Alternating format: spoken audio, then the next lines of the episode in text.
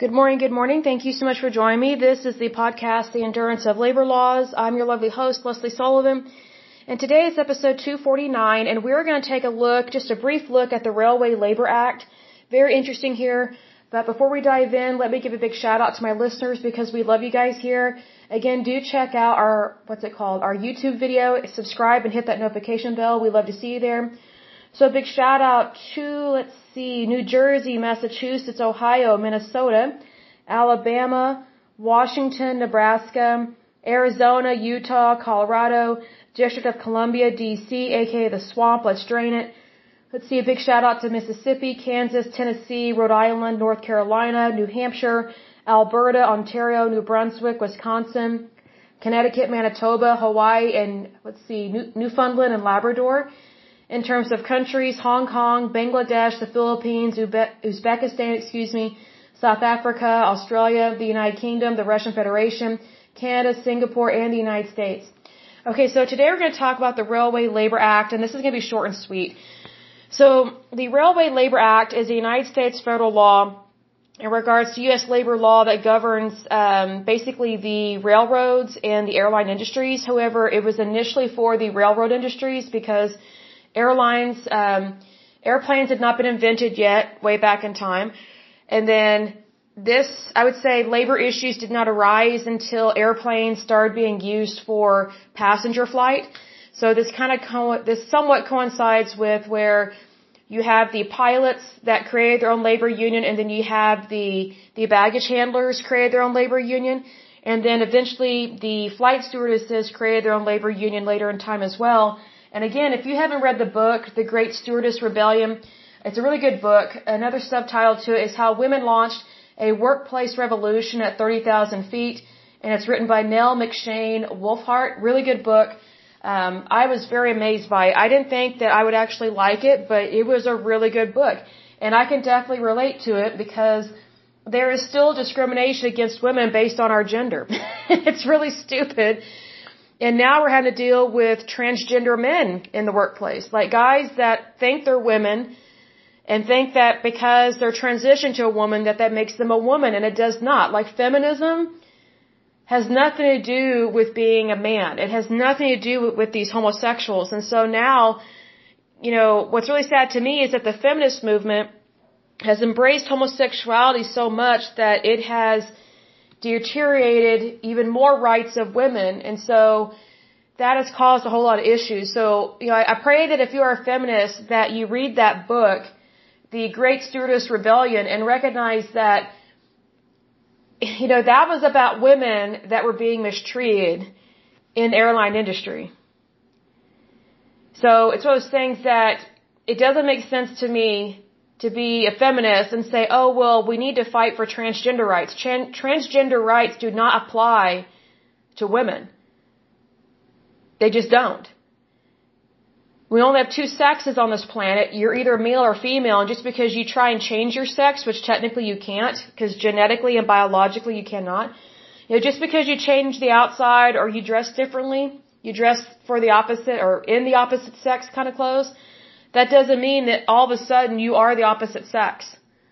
So I pray that the feminist movement and feminists wake up to the fact that the LGBTQ and the homosexual community they've taken over um, pretty much anything that belongs to women, and it's it's a big problem. It is a really big problem. So I pray that stops because it's very disappointing because it very much hinders the rights of women. And I that I was gonna say I have a big issue with that, but you know I pray about. So to me, it's not so big. It's not so big an issue because I know God will take care of it. But I do think that we need to be aware of these things and practice due diligence whenever handling these issues and just say, hey, if you're not a woman, you're not a woman. There's nothing wrong with that, but don't go lying about it. You know, don't, don't tell me you're a woman when you're, when you're actually a man and then act like you can use our bathrooms, our showers, and our gyms when you cannot. Like that's not right. So that's really disturbing to me. But anyway, um, the Railway Labor Act is a federal law in regards to U.S. labor law that governs uh, labor in regards to railroads and airline industries. Again, airline industries were added way later. Um, this act was enacted in 1926 and then amended in 1934 and 1936. And so basically what it did was it, it wanted to um, I think it basically wanted to interfere with the bargaining rights and agreements between workers and employers, especially within labor unions, because I don't agree with this. I don't agree with hardly anything of this act, and usually I agree with federal law. Usually I do. Um, but this one I'm not a big fan of because it tried to force everybody into arbitration agreements. Now here's the thing, there, there's a difference between arbitration and mediation.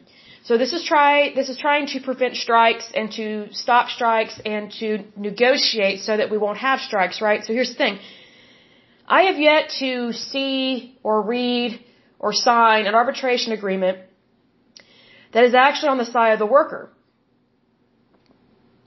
Most arbitration agreements are there to protect the employer. They're not there to protect the worker because a lot of arbitration agreements, they make it very difficult for workers to take their employer to court, to sue them in federal, in federal court. That's a big problem. So basically what arbitration does is it says, okay, if you have a problem, if you work for this employer, then you agree to go to like an arbitration board and work out your differences there, as opposed to suing or going on strike, whatever the case may be. And if you're not in a labor union, Arbitration agreements are very common, especially um, even in non-union jobs. I've seen quite a few over the years, and I'm like, I don't want to sign this, and they're like, well, you won't get the job if you don't sign it, and you won't get to keep your job if you don't sign it. So it's it's a form of uh, it's a form of intimidation, and it's very much a threat. So what's really sad is that we have arbitration agreements across the board, whether public sector, private sector, whether you work for a union job or non-union job Arbitration agreements are there for the employer, they are not there for the employee. Because a lot of these arbitration agreements, they make it very difficult for employees to take their employer to court, and it also sometimes blocks people from taking their employer to court, which is unlawful and illegal, because you always have the right to take someone that's wronged you to court. Always. Whether it's federal, state, whatever the case may be. You always have that right. Another thing that arbitration agreements do is they make it so that you can't sue and you can't get a lot of money. If you're going to sue someone, sue big.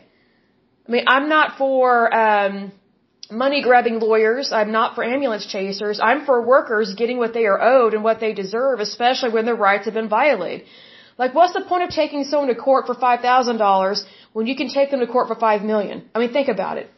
Think about it. If you're going to sue, sue big. It's like if you're going to dream, dream big. If you're going to if you're going to compete, compete big. It's the same thing. If you're going to take someone to court and hold them accountable, I think it is a wimpy, whiny move if you are an employee to take your employer to court and only sue them for like a couple thousand. A couple thousand is what it costs just to file paperwork. And just to get the ball rolling in the courts. And here's another thing. There, there are so many people that are for arbitration agreements, but I guarantee you it's because they make really good money. and, and they're paid to keep their mouth shut. Because there, there are many people that I've met over the years that they, they claim the arbitration agreements are good because it basically makes it so that our court system, our, our courtrooms and our court system is not clogged with court cases. I'm like, wow, you're a hypocrite and a liar because you're not for workers' rights, are you? You're not for, you're not for people being able to stand up for themselves and take a bad person to court. So I say clog up the court system, clog it up. That's what it's for. A court is there to hear your case. File your case. Have a court docket. Pray about it. I mean, if God be for you, who dare be against you? Like, these people that, that use this lie, oh, well, arbitration agreements are good because, you know, we don't want to clog up the court system. Really, um, do, do you think that the, the court system has a plumbing problem of some sort? I mean, everybody has the right to a fair and speedy trial. And here's the thing, the judges and the court clerks and everyone involved in, in our court system, our judicial system, they are paid wages to do their job. So if you take someone to court, you're not clogging up the court system.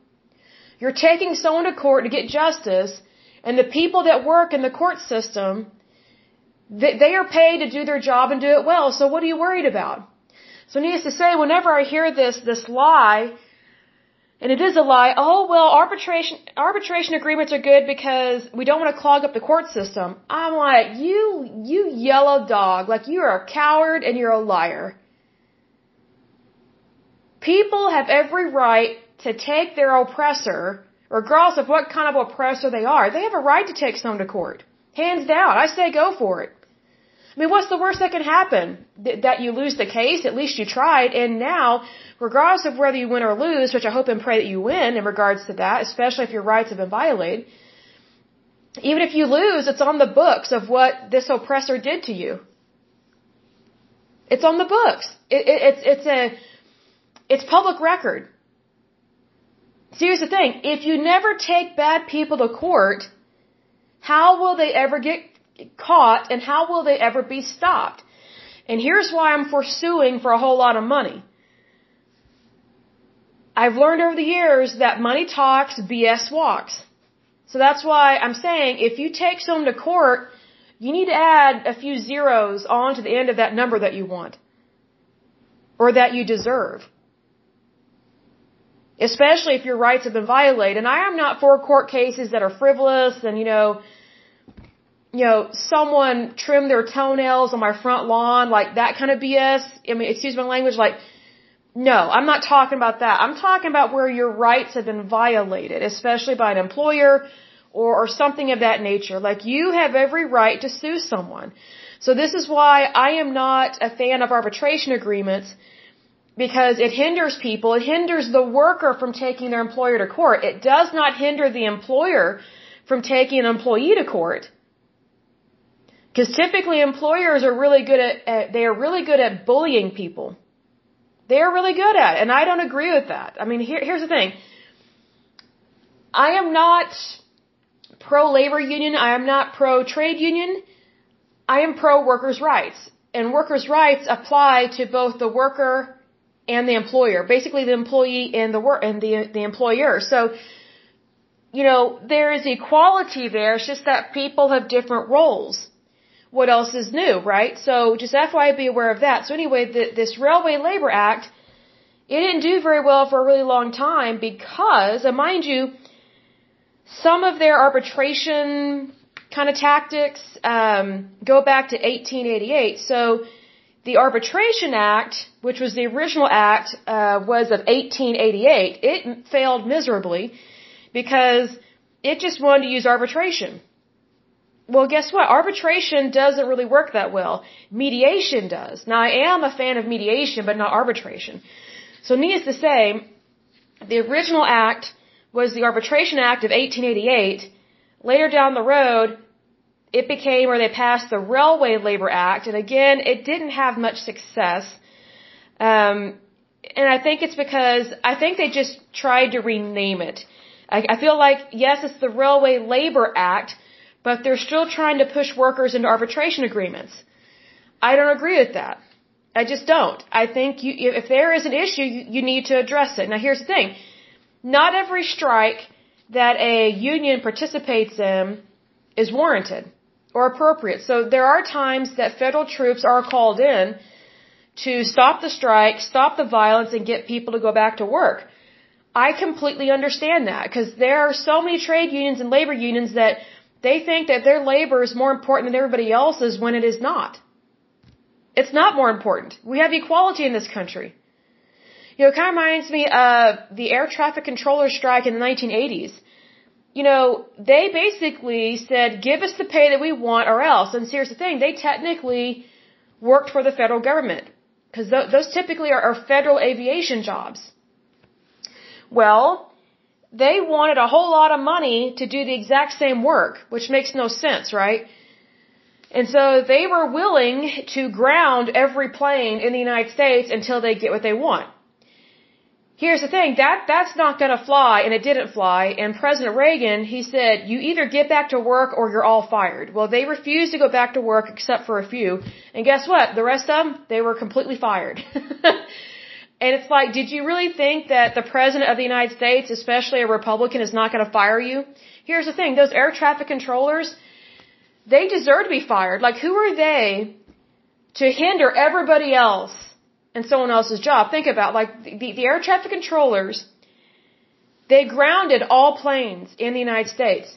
That hindered pilots from earning a living. That hindered flight stewards and stewardesses from earning a living.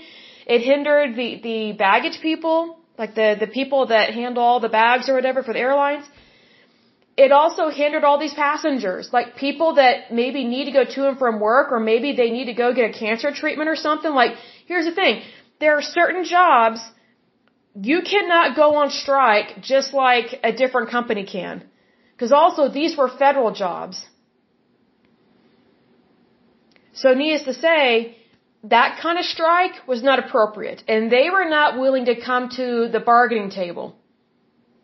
See, they were trying to practice arbitration, but on their side. It's like, no, that's not how this works. And they were trying to use threats and intimidation. And I, you know, Republicans, we're not the kind of people that you should threaten or try and intimidate. Like, that's just not going to happen. Because we're very black and white, yes and no, and that's just how we are. So needless to say, you know, I I'm trying to remember what year the air traffic controller strike happened. It was in the 80s, so I probably I was born 84, so either I wasn't born yet or I was a little girl when that happened. But needless to say, I'm glad that you know President Reagan fired those people. Because who are they to stop all airlines? All airlines. Like think about like also a lot of these airlines lost millions of dollars so this stupid strike affected multiple industries and it affected the entire country of the United States. It, it affected all of us, every citizen here. And also it affected international airlines and those workers and those passengers.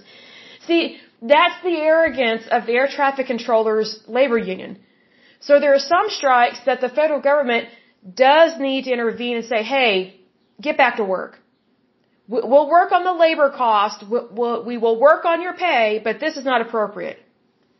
You cannot punish other people just because you want more money. That's not how this works. So just FYI, be aware of that. So it's one of those things. Sometimes a strike is warranted. I think most of them are not warranted because I think strikes these days are used as pawns. I really do. Like back in the day, strikes used to mean something. Back in the 1800s, early 1900s, they used to mean something. But these days, strikes are a dime a dozen. And I kind of feel like there's so many workers that are unbelievably ungrateful, lazy, and have a lot of problems with greed. It's like I've said in times past, greed, if you want to look for real greed and like rampant greed, you're not going to find it in Wall Street like what you think. Wall Street is heavily regulated. The other industries in this in this country are not heavily regulated. Like if labor unions were were, were regulated and or heavily regulated, oh man, they would lose millions of dollars and, and they would not be able to corrupt uh, public elections anymore.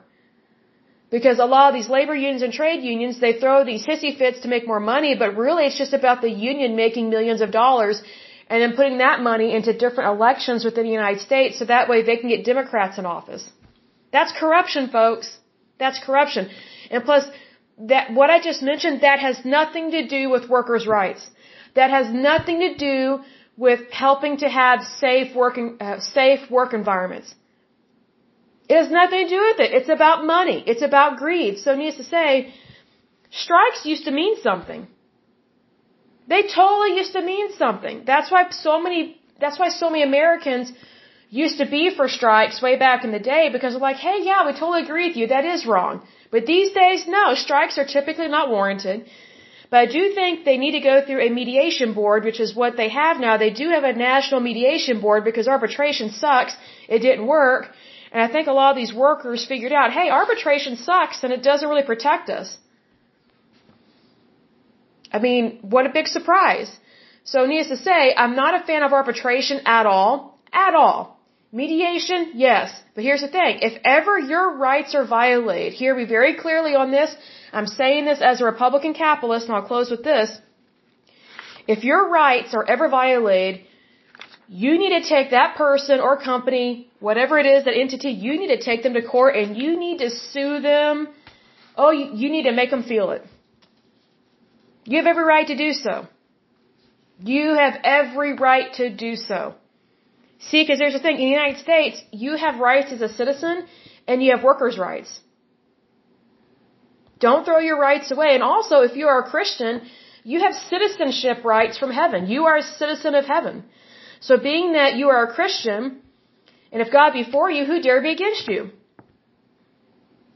See, what a lot of people don't know is that when you're a Christian, you have citizens' rights from heaven. Because heaven is your destination, right? So, it's one of those things like, don't ever throw away your value as a human being. Because you have a soul. You have a soul. So, you know, this is why I, I commonly say you need to pray about it. And I very often say, if God be for you, who dare be against you? Who dare be against you? And if you think I'm crazy for saying that, you need to read the Old Testament. Let me get my Bible here. Like, you need to read.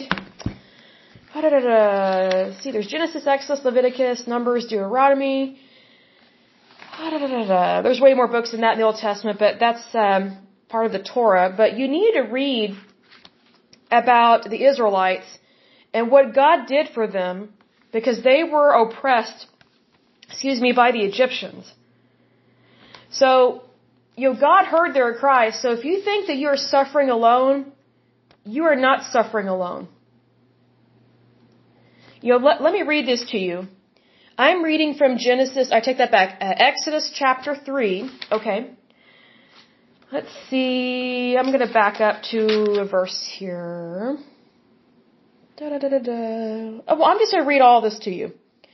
I think this is really good. So this is where Moses, he has fled Egypt because he killed an Egyptian because he was angry about how the Egyptians were treating his people. So he fled, is living in the desert, and he's tending the flocks of his father-in-law. So his father-in-law, um, you know, they, they know, they knew when they met him that he was basically running from Egypt and that he had killed an Egyptian and you know they they embraced him um, into their family and um, said, "Hey, you, you're you're part of our family. We under we understand where you're coming from. Tend my sheep." And this is where Moses is in this point in time. So it says, "Now Moses was tending the flock of Jethro, his father-in-law, the priest of Midian." And he led the flock to the far side of the wilderness and came to Horeb, the mountain of God. There the angel of the Lord appeared to him in flames of fire from within a bush. Moses saw that though the bush was on fire, it did not burn up. So Moses thought, I will go over and see this strange sight, why the bush, why the bush, excuse me, does not burn up.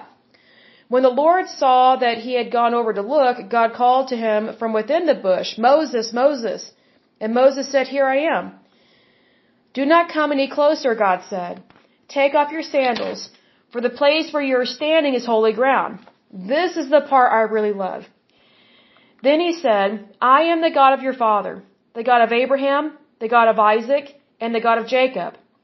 At this, Moses hid his face because he was afraid to look at God. I love this next part, folks. The Lord said, I have indeed seen the misery of my people in Egypt. I have heard them crying out because of their slave drivers and I am concerned about their suffering. So I have come down to rescue them from the hand of the Egyptians, and to bring them up out of that land into a good and spacious land, a land flowing with milk and honey, the home of the Canaanites, Hittites, Amorites, Perizzites, Hivites, and Jebusites. And now the cry of the Israelites has reached me, and I have seen the way the Egyptians are oppressing them. So now go. I am sending you to Pharaoh to bring my people, the Israelites, out of Egypt. Here's why I love that scripture. I love all of the Bible, and I also love the Apocrypha, which is, there are 54 books that were excluded from the, from the Bible. You need to read that as well.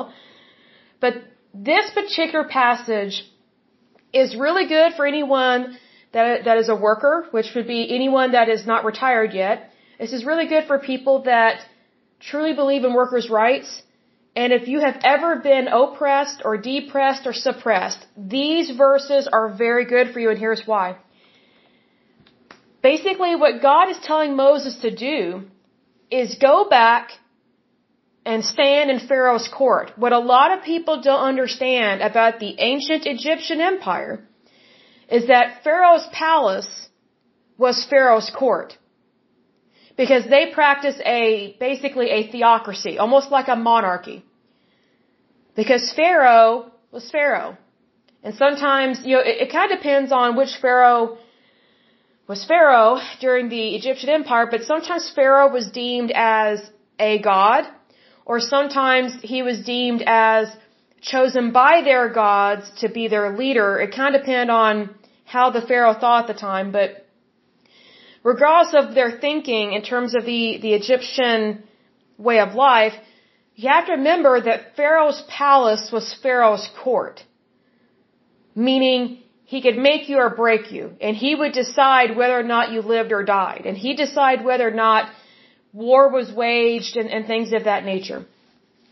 So, this is why God sent Moses back to Egypt to Pharaoh. To Pharaoh, because Pharaoh was deemed as their their judge, their ruler, their executioner. It was kind of like a, a two for one special, so to speak. So my point is this. If God be for you, who dare be against you? Because think about what Moses went through. He left uh, Egypt a, uh, I would say, an Egyptian outcast and a, um, a murderer, even though he was defending an Israelite, like he, he was protecting an Israelite from being hurt and harmed by a Egyptian taskmaster. Um, he left Egypt in fear, but he went back to Egypt and into the courts of Pharaoh very bold, very courageous. But here's the thing, Pharaoh, or not Pharaoh, Moses, he, he was a little scared to go back and he was very intimidated. He's like, Lord, I don't have eloquent speech. That's not true. Moses had very eloquent speech. You have to remember that Moses, yes, he was born an Israelite, but he was raised to be a Egyptian prince, and he was an Egyptian prince, and he was raised in Pharaoh's palace. And he was very well spoken, he was very mannerly, he was very cultured, he was very wise, he was very educated. So Moses I think sometimes sometimes we are like Moses in that we think, well, who am I? You know, who am I to go in there and say, give me this, give me that, how dare you oppress me, you know, you know, how will I know what to say? How will I know what to do? And if you haven't read the Old Testament, you need to read this because, you know, even though Moses was very intimidated and didn't know what to say or do, God helped him with that. This is why, this is why I tell people all the time, when you're dealing with an employer or whenever you are dealing with someone that's violated your rights in any way, shape, or form, again, if God be for you, who dare be against you? Who dare be against you. Now here's the thing. If you're not Christian, if you're not holy, or if you're in the wrong, none of this applies to you. I mean, God loves you as one of His children, but if you're out of line with God's holy will, I mean, good luck with that court case. So, if you've been violated in any way, shape, or form, or, or oppressed, or suppressed, or depressed, you know, whatever the case may be, this is why I say you need to pray about this first. You need to pray about this because there's only so much that you and I can do in the natural world. Meaning there's only so much that you and I can do in a day. You know, like for example, like have you ever stayed up too late at night and you're like, oh, I just need to get more done. I need to get more done. And then you finally go to bed, you feel like crap the next day, excuse my language, because you stayed up too late, you overworked your brain, you overworked your eyes, you're still exhausted from the previous day. And then you realize the work that you got done really late, isn't that really good anyway? You know what I mean? There's only so much that you and I can do on our own. That's why I always say go to God with your problems. Let God defend you.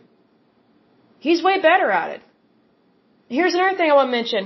You know, say for example, your rights have been violated some way, shape, or form, but you can't find an attorney to defend you. Who cares? File that court case yourself. Ask the Holy Spirit to represent you. Ask the Holy Spirit to guide you. Ask the Holy Spirit for wisdom. Ask the Holy Spirit for knowledge.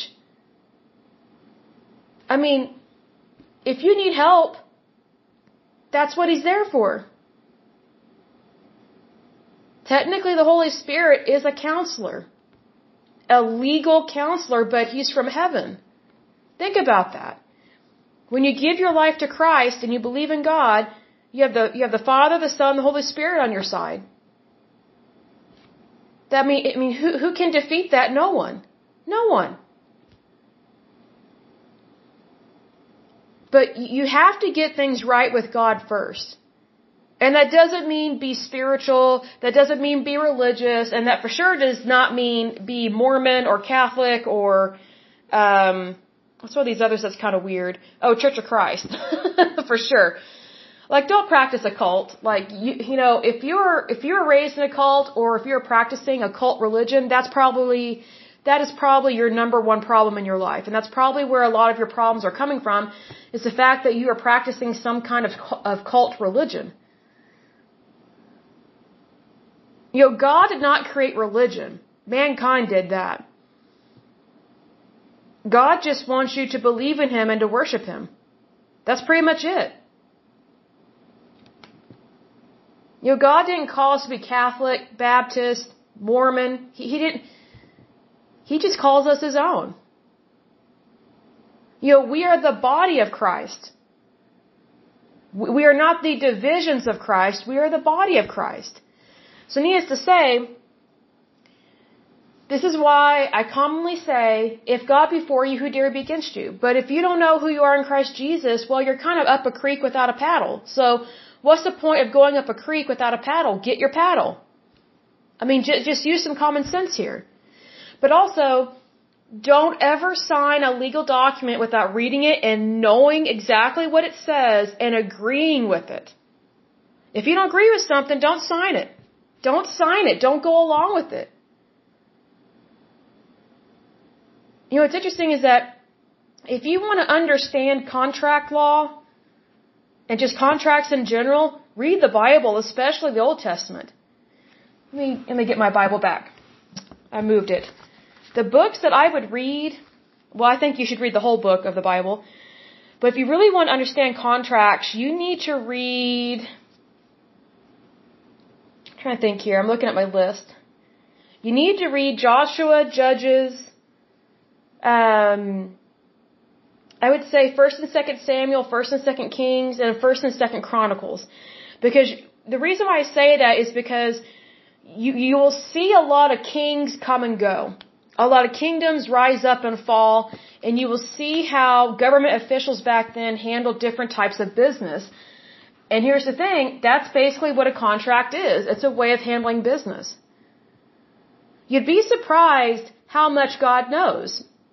And I think it, I think it's worth saying he knows everything, but a lot of people don't realize that because I think it's easy, I think it's easy to give up and to not believe in much if literally if literally you don't believe in God. Because if you don't believe in God, then what do you believe in? What are you worshiping? What what are you spending your time on? And I'm not saying you need to live in a monastery because that that's the last thing you should do. And God's not for monasteries. He's not for um, the priesthood like what it is today because that's that's not biblical what they're doing today technically. But you know, as Christian believers, we are supposed to let our light shine. Well, you can't let your light shine from, from a basement, from, from a monastery, from a nunnery. You know, how can you, how can you do what God is calling you to do if you're not doing what He's calling you to do? I mean, you know, whenever I talk about go to God with this stuff and pray about it, I'm not talking about the rosary. I'm not talking about a novena. And I'm saying this as an ex-Catholic. Like, you know, I never accomplished much of anything by praying a rosary or, or a novena. And I prayed a whole lot of them. I was very spiritual. I was very religious. I mean, I was very into that. I mean, I was really trying to be a good Catholic and follow the rules, do all this stuff. And I was like, you know what? Something just doesn't feel right about this. And then I saw what was really going on in the Catholic Church. And I just couldn't be a part of it anymore. So it's one of those things like, if you're practicing a religion that doesn't line up with God's holy word, you need to go, you, I mean, you need to leave that, that, um, you need to leave the cult behind you, is the way that I describe it. And now these days, I am a, a, a messianic Jew. So, I mean, you, you have to grow in what fits your heart and your soul, but you need to do it God's way. You know, let, let me use an example here. Let's say, for example, you want to go to the beach and you want to swim a lot. And you know that God wants you to be happy, and so you're like, I'm going to go to the beach and I'm going to swim a lot and I'm going to be happy. But let's say, for example, you know, you're, I can only use female analogies for this because it's usually women that dress completely inappropriately. Um, but let's say, you know, you know that God wants you to be happy, you know that He wants you to be a swimmer and go swimming, all that good stuff, but you wear a completely inappropriate swimsuit. You wear a thong or a tanga or whatever it's called, or a, or a Brazilian, I don't know, buttless, cheekless outfit or something. That's not doing things God's way because you're not practicing modesty. You obviously don't have chastity and you don't love or value your body. You're just sexualizing it. Can you wear a swimsuit? Yes. Does it need to be a flour sack? No. But I mean, showing off your posterior like that. I mean, talk about making yourself look easy. I mean, really. You know, there there used to be a sense of class for women whenever they would go swimming. I mean, just, I, I think the swimsuits from the 40s and 50s and even a little bit of the 1960s, I think they're cute. I think those swimsuits, they, they are my favorite ones to wear. Because they're modest, but they're feminine. Like, you can still be sexy and be modest, but, you know, you cannot be trashy and be modest at the same time. You know what I mean? So, you know, like, for example, with this, does God want to bless you if you want to go swimming and be a swimmer or, or whatever the case may be? Yeah, for sure. But you know, you, you need to do things the right way. God's not against you, He's for you. But, but if you're not even practicing modesty and chastity, then, then, then the endeavor that you think that God wants you to do is not going to go right because you're not, you're not doing things God's way, which is, you know, I would say these days I don't consider myself spiritual or religious. I mean, per se. I mean, I would say compared to the rest of the world, I am religious. But I would say that these days, I'm holy. That doesn't mean I'm perfect. It means that I strive to be as close to God as possible. And it's a very comforting feeling. And it's because I've drawn so close to God that I see all these new, basically teachings to me, at least they're new to me, from His holy word. But if you don't read God's holy word, if you don't read His Bible, if you don't read the Bible, I should say, then you're not going to know the truth.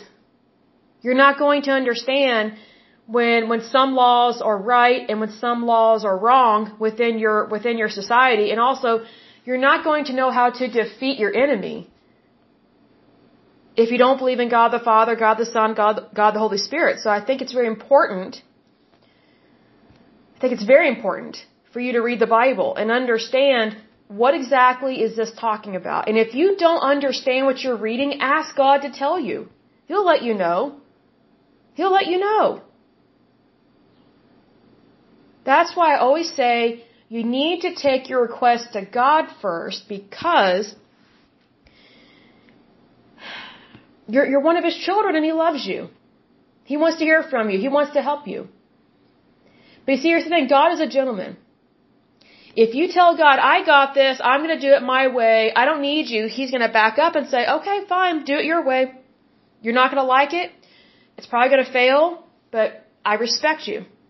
I gave you, I gave you free will, so you're, you're fine to do what you want on that. It may not go the way you think, but I, I, I respect you and I love you, and if you tell me no, I, I will back off. So God backs off, and then people get upset when things don't go their way because you did it your way, you didn't do it God's way. Doing something God's way does not mean doing it religiously. Like, did I say enough prayers? Did I say enough rosaries? Did I say enough novenas? Did, did I, did I genuflect enough? Did I, you know, do this or do that? You know, did, did I read my Bible five hours every day?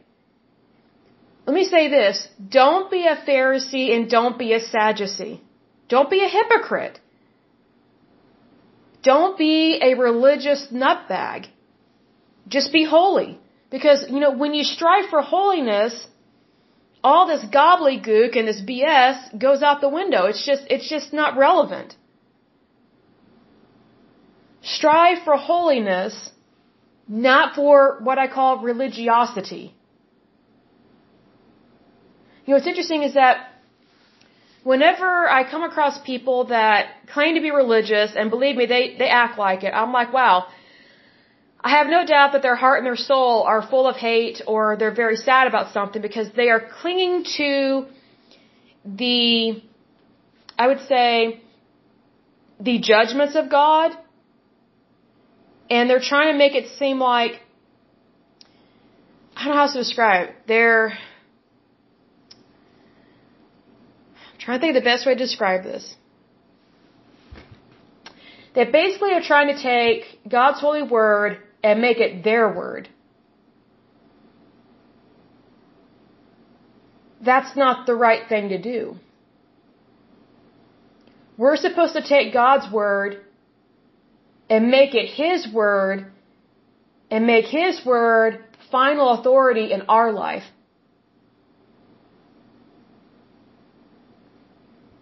Like, we're not supposed to take the Bible and go, oh, well, this is what I think it means.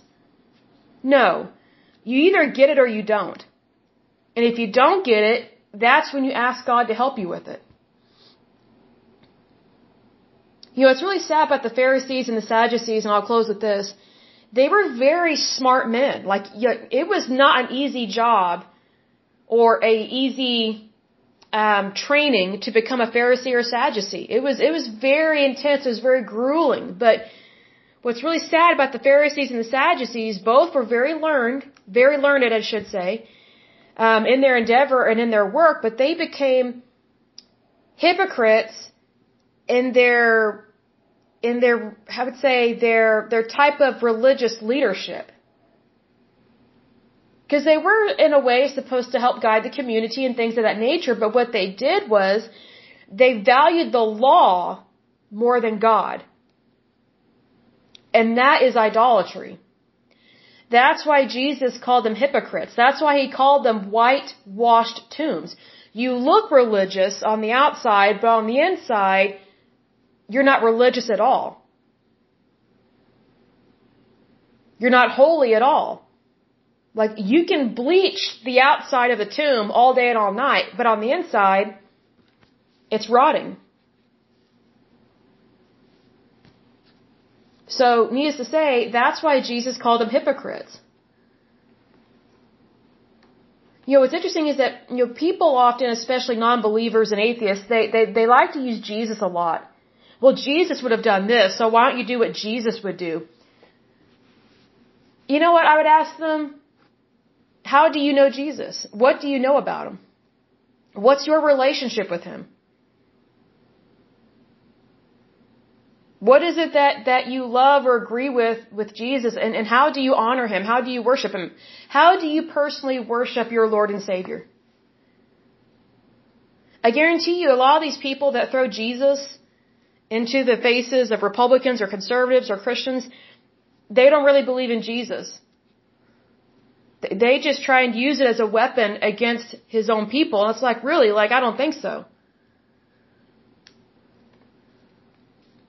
This is why you need to read God's holy word. Read it, read it for, I mean, if you don't believe in God, that, that's on you. But you could at least read the Bible for the sake of having peace in your life, knowing and understanding contracts, and also gaining a whole lot of wisdom that you cannot get anywhere else. You can only get from God.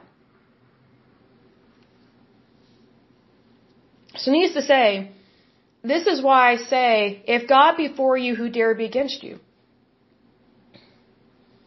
You know, God is not fooled by bad attorneys. You know, God is not hindered by corrupt judges. That's why I mentioned or read those verses about Moses and God telling him to go back to Egypt to free his people and that he would basically be going to Pharaoh and entering Pharaoh's court. Again, Pharaoh's court, aka his palace, that was the court system. That was where cases were heard. was in Pharaoh's court. So needless to say, regardless of what court you go into, you need God on your side. But if you don't believe in God, you're up a creek without a paddle, big time. And, and you are basically throwing yourself and your life and your livelihood to the wolves. Lawyers love money. They will chew you up and spit you out. But you know what's interesting is that the Holy Spirit, the Holy Spirit doesn't have to be paid. I think that's the best counselor ever. And I'm not saying that lawyers don't deserve to get paid. They do. But I'm just saying that, you know, sometimes it's hard to find an attorney that's not corrupt. I can't tell you how many times I have asked an attorney, different attorneys to represent me on different cases and they've told me no. I'm like, wow, okay, so basically what it came down to is that they didn't think my case was winnable. Okay. Also, they didn't think that they could make a lot of money off of it.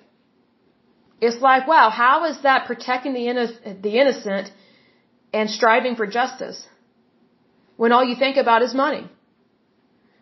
So needless to say, that's why I tell people if you're going to take someone to court, sue them, sue them for everything. Go high. Don't go low. Go high. Go extremely high. What's the worst that can happen? Your court case gets thrown out. Go, go right back in and raise the amount. Don't quit. Don't quit. Do not quit. If God be for you, who dare be against you? Just remember that, okay?